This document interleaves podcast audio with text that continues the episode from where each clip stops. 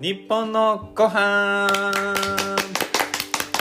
この番組は異なる分野の3人の専門家が日本の食についてあれこれ好き放題に喋りまくるという番組です私管理栄養士で動物占い羊の丸尾ですよろしくお願いします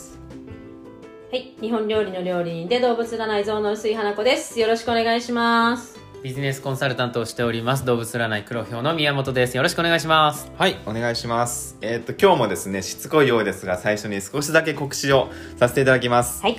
ジャパンポッドキャストアワードはいリスナーズチョイスはい締め切りが明日。明日です明日はい、まだ投票されていない方ぜひぜひそうですねもう本日中にこれはいご家族お友達含めです ねよおろしく願お願いいししたいとま思います皆様のね一票一票がねそうですはい私たちのもう背中を押してくださるはんいです、そうなんです。リスナーさんの投私票で順位が決まるものはいですのでね、よろしくお願いいぜたひしぜますひで投票の方法なんですがじゃあはい黒ひょうさんえっとまあ、Google でね、はいあのジャパンポッドキャストアワードってこう調べていただいてそうするとページ出てきますので、はいもう一番最初のページですねちょっとスクロールしていただくと、うんあののリスナーズ。そうですねリスナリクエーズスト投票はリスナー投票はこちらとうんいうう、んところが出てきますのでそこをクリックしていただいて、はいその後まあちょっとねあの入力はしていただくんですけれども、はいまあ、1分もかからない程度なのでそうですねぜひね、はいあのよろしくお願いいたします。はい、はい。ぜひぜひ投票するときには間違えずにそうですね番組番名を組名入れてください。はい日本カタカナはいのご飯ひらがなです。はいはいはい。よろしくお願いしますよろしくお願いいたしまよす。はいでは本編の方入っていきましょうはい、今回は私羊担当のテーマでございますはい、今日のテーマお酒ですはい、年末年始ね飲んだ方も多いと思いますけれ どももうもっと早くやれよっていうことなのかもしれまこせれん が確かね私のリクエストだったと思う。。あそうでしたたっけいやまあでもそうそう年末年始は楽しんでいただいてというこうとです、んまあ、これからもねお酒飲む機会、はいこうね、春に向けてとかあると思いますし、うんうんうんまあ、今日はそのお酒、まあ、百薬の長男っていうふうにも言われるんですけど、はいまあ、お酒って果たして健康にどうなのっていうとこですねアルコールってことですね。そうアルコールどっちかっていうとね。そうアルコールとまあ健康の関係っていうところでね、はいお話ししていけたらと思いますはいはい。もう耳痛いわそ の人。なんかねゾウさんの元気元が気ながいなくなっていくねリクエストした本人なの に元気がないっていう耳が痛い。でもこれ僕わかんないんですけど酒は百薬の長ってこれいつからの言葉なんですかねもう古そうですけどそうですねだってもう江戸時代には言われてるんじ言ゃわないれでてすかねそうですよね、はい、まあそういう言葉をふぶら下げて飲みすぎるっていうね、 うんまあもちろん限度はあるんでしょうけどうんでもなんかそのお酒って全く飲まないよりもちょっと飲んだ方が本当は健康にいいんだよみたいなうん話って聞いたことありませんか、そうですまねあ、、そうですねはい、そう言ってらっしゃる方は大体お酒飲みの方 確かにねねまあでもねこの、お酒は百薬の長」っていう言葉もあり、うんまあ、さらに現代でもお酒は飲まないよりも飲んだ方が健康的って言われてるからには、はい何かしらエビデンスがあるんじゃないかうんうんっていうふうに思うと思うんですけどうんうんこれちゃんとあるんですよほうイエーイエビデンスっていうのが。イエはい、これ喜ぶの実はちょっと早いんですけどねうん後の方まであ のじっくり聞いていただきたいと思うんですけど上げて落としますねそうそうそうまずねそうあるんですよそのお酒を飲んだ方が健康的だっていうふうに言われている理由があってうんこれ J カーブ効果っていうんですけど、はーいイあ聞いたことありますか聞いたねはいうんこうアルファベットの J はいってなんて言うんだろう最後の方ちょっと上がってますよね、うんうんうんうんでこうグラフで見ると要は一番少ないところがちょっと上がってはい増えると減ってでもさらに増えるとどんどん上がっていくっていう、うんうんこうアルファベットの J をあの思い描いていただくといいんですけど、まあ、つまりお酒と健康の関係はこの J カーブ効果とはいいうことで要はですね、まあ、飲みすぎるともちろんダメなんですよ、はい飲みすぎると体に悪いんだけども全く飲まない人よりも適量飲んでる人の方が、まあ、死亡率が低いと低いことがありますそっうてこと低ですねいことがあるとはいいう現象が確認されていたんですう、はーいなので、まあ、そういった、 まあ、その研究報告というかそうですねエビデンスをもとにあじゃあお酒って全く飲まない人よりもちょっと飲んだ人の方が健康的じゃん死亡率低いじゃんっはいていうので、えーお酒飲んだ方が健康的なんじゃないかって言われてるんですね、はいただはいこれ重要な話がありましてうんこれってうん欧米人での話なんですよあそれは痛いわ はいもうそうなんだ。この実験あ研究結果っていうのは、はい欧米人ではそういう現象が見られましたうっーんていう話だったんですねはい。じゃあ日本人どうなのかっていうあ、そこれとなはんですけど日本人のエビデンスがあるということですか。はいこれ実は日本人でどうだったかっていうのも調べてます、はいはいで結論から言うとうん。日本人ではうん J カーブ効果はい。ないです あらー。ないです。えっと日本人に関して言うとお酒は飲んだ方が、 うん。まあ、統計的に見るとうんうん体に良くない、うん。それは日本酒であっても、はい日本酒であってもあまあアルコールってことですねっていうことですねはい、っていうことがまあ一応なっていて、うんえっと例えばですねうーんまあいろんなのがあるんですけど1日に日本酒換算で、えー3合以上結構まあこれ多いですね量としてはね、3合以上を週5日以上結構ですね。飲むと、はい。えーまあ、飲まない人に比べて食道がんの発症リスクがはい。上がるんですけど、うんあのーそうそうこのデータを紹介する前に、あのーさっきのその J カーブ効果、はい。うんお酒を全く飲まない人にもちょっと飲んでる人の方が死亡率が下がるって、うんでも日本人でそうならない、はい。うんこの理由って何だと思いますえー、なんだろう。対アルコール耐性みたそう、いな。うんその通りです分解できないってことそう日本人ってお酒に、まあ、強い人ももちろんいるんですけど、弱い人とか飲めない人もいるじゃないですか、はいううんこれ日本人、まあ、日本人だけじゃないんですが、うんアジア人でア多いジアのか人なですよね特有なんですようん、そうですでよねも欧米人ってみんな飲めるんですうんそうなの？体質的に、まああそうのだって平なんか均的にい飲やめでもなるんか人下が多いと戸いうっか。てモンゴルかなんかに行ったらたった一人の遺伝子がうんうんうんその遺伝子を全部作ってったって言われるぐらいうんアジア特有のこれ遺伝子うんうんそうそうそうそうこれあの要は体質で決まってるんですようねん遺伝子でそのアルコールってものが2段階で分解されていくんですけどはいうんまずはその、まあ、アルコールうんエタノールっていうものがアセトアルデヒドっていう、うんうんこいつが悪いやつなんですね、うんそうですよねアセトアルデヒドがあるといろんなこう二日酔いだったり、はいうんまあ、あの活性酸素を発生させてうん発がんにつながったりっていう、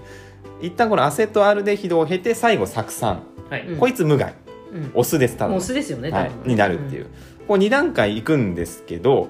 この問題のアセトアルデヒド、いこいつを酢酸にする酵素っていうのがうんうんあの持ってる人持ってない人っていうのがいるんですうん日本人の場合はただ欧米人は全員持ってますへーこの酵素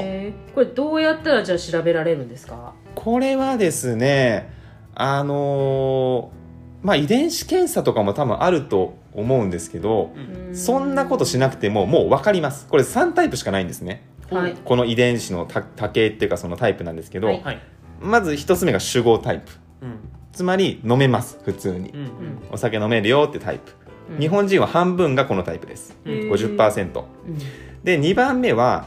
飲めるけど顔赤くなっちゃううんあーっていう人なるほどうんこれ45%、うん僕とかそうですね。多分そうですね僕もそうですね、うんで最後3番目はもう飲めません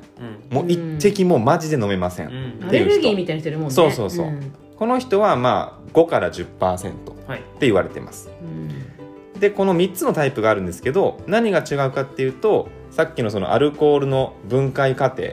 うんにおいてこのアセトアルデヒドうん毒性の強いものから酢酸に変える酵素ですねうんそれを持ってる人は主語タイプうんうんうんで、えっと、持ってるんだけど弱い、うんえー正確には16分の1の力しか持ってない人、結構16分の1しか持ってないのはい、16分の1しか持ってない人が2つ目のタイプです顔が赤くなっちゃう人、うんだから16倍差があるんですよああここで結構ですね結構違いますで3の1滴も飲めない人はもう全く持ってないですこの酵素うんだから絶対飲めないうんっていう感じなんですね、でそのさっきのお話で欧米人っていうのは要は全員この酵素持ってるんですようんちゃんうと、ただ日本人だと半分しか持ってなくて残り半分は全く持ってないかあるいは16分の1のうんうんその効力しかない酵素を持ってるうんうんっていう人なんですね。でそのアルコールは飲んだ方が体にいいっていうのはこの集合タイプの人に当てはまる話なんですよ。うんうんもうだから自分は全然飲めますとあの顔赤くなりませんっていう人はちょっと飲んだ方が健康的かもしれないあー統計的に見て日本人であっても日本人であっても、うんただお酒飲んで顔赤くなっちゃうとかすぐ酔っ払っちゃうっていう人は、うん基本的に飲まない方がいいです無基理本的にあの健康だけを考えたらね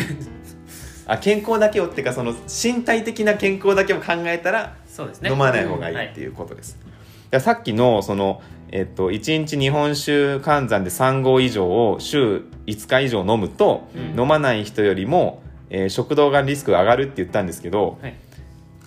例えば酒豪タイプの人うん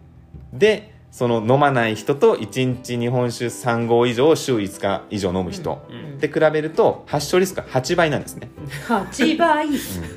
8倍まあ、た結だ構な量ですからね結構な量ですはいただこれが顔が赤くなっちゃう人で比べるあと50倍ですあもう16かけたらいいよって話ですから、はい うんまあねうんなので要は本当にその酔っ払っちゃうような人っていうのはよりリスクが高いうん、飲み過ぎによるっていうことなんですねはいまああと胃がんでも同じです、えーこれはうん週5日以上2合ですね飲んでる人は、えー飲まない人よりも1.3倍胃がんリスクが上がるとうんうんただ顔が赤くなる人は3倍になるうんなるほどとかですねあと日本人の男性3万5千人を10年間はい調査しているのがあるんですけど、えーがんの発症リスクは1日1合程度でもうん飲まない場合より高くなるとうん日本酒1日1合だったら普通じゃないですかそうなんですねうんっていうかもう、うん、飲んでないのと一緒ですね私と まあ酒豪タイプからしたらねだからこの多分調査はそのはい酒豪タイプも顔が赤くなっちゃう人も一緒にやってるんで、うんうんうんだと思うんですけどやっぱりこういう調査を見ると J カーブ効果見られないとうんいうことですね。まあ、おそらくだからこの原因はお酒に対するその酵素の、うんまあ分違い解能力分解能力の 違いっうんていうところが大きいのでうん何て言うんだろう酒豪タイプの人がはいちょっとお酒飲むうんだったら酒は百薬の長になりうるんですけど、うんお顔赤くなっちゃうような人が毎日健康のためにちょっとお酒飲むっていうのはうん多分健康のためにならないっそうですねていうことです。うんゾウさんがすごい静かなんですでゾウさんの場合はおそらく酒豪タイプだと思うんで適量であればいいんでしょうけど大これね体私思うんですけど、酒豪タイプが適量で止めると思いそうますそうなんですようんこれ問題点はねそこなんですよね、飲めちゃう人って適量で止められないんです好きな人はあそうなんとですよ赤くなろうがなかろうが私は主語タイプだと今思ってると思い ます。いやというか多分私がびっくりしたのは、はい意外と酒豪タイプと飲めるけど赤いが、まあ、50対45うんだ大体半々ったっていうのがですねびっくりした、なんか日本人ってこの酒豪タイプが限りなく少ないと思ってましたあこれ大抵みんな赤い気がするんですよ、うーんあと地域にも結構よるみあーそうた地いで域ですすよよこれは、ね、うん、地域まああのあとはなんか前に聞いた時にはその地域の遺伝子の中にやっぱり北前船とか通ってたところにそのロシア人遺伝子とかが入ってるうんあーエリアだけはものすごいお酒がみんな強いエリアがあったりとかするんですっう。てんなんか赤くなってすぐ戻っちゃう人とか僕どっちかっていうとそうなんですけど、はいはいそういうのはまた別の話ってことですかうーんまあその酵素酵素以外のところで何か関係してるかもしれない血ですね中アルコール濃度ですよね、うん単純にねただそのこの酵素を持ってるかどうかっていうことに関して言うと、はい例えばだけど、代謝に飲んで気持ちが悪くなったりとかする具合悪くなるタイプの人と、はい、はいめっちゃ飲んで飲むけど、うんそこの具合が悪くならない人との差は何なんですか、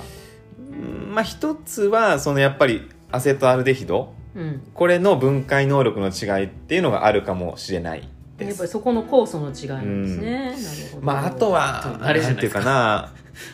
う慣れなのんか飲み慣れてるかどうかっても結構あるんじゃないですかね。ちなみにそうそうその話でいくと、はいなんか飲めない人も訓練すれば飲めるようになる説あるじゃないですか、ううんんあれって確かにそうなんです、うんへーはい、飲めない人も訓練するとある程度飲めるようになるんですけど、はいこれが一番気をつけないといけなくでてしょうね。うん要は体質変わんないんですよはいはいそうですね、あの飲めるようになるわけではないので本当に、うん、だからこれが一番多分健康に良くないこの飲めない人も訓練すれば飲めるっていうのは、はいそのいわゆるワンツースリーパターンの2ってことよね飲めるけど赤くなるタイプの人っていそうことよねそうですそうですそうですはい間違いなく3の人はもう3の人は一滴も飲めないわけだよね、はいあそうですそのうです注射のこの,、まああ、パッのチピッテストでピってやつだけでもダメな人赤くでしなょっちゃっうそうですねてことはこの2の人たちはそ訓練はできるんだけどう訓練しない方がいいそう訓練しちゃダメ訓練したところで、うんしたところでですだからその慣れっていう感覚でしか進化していかないってことですもんねそうそうそうそう根本は全然解決してないよとそうですつまり体にかかる負担は全然変わってないよと、うん全然悪いよとそういうことですねその訓練して飲めるようになった分飲酒量増えるわけじゃないですかそうで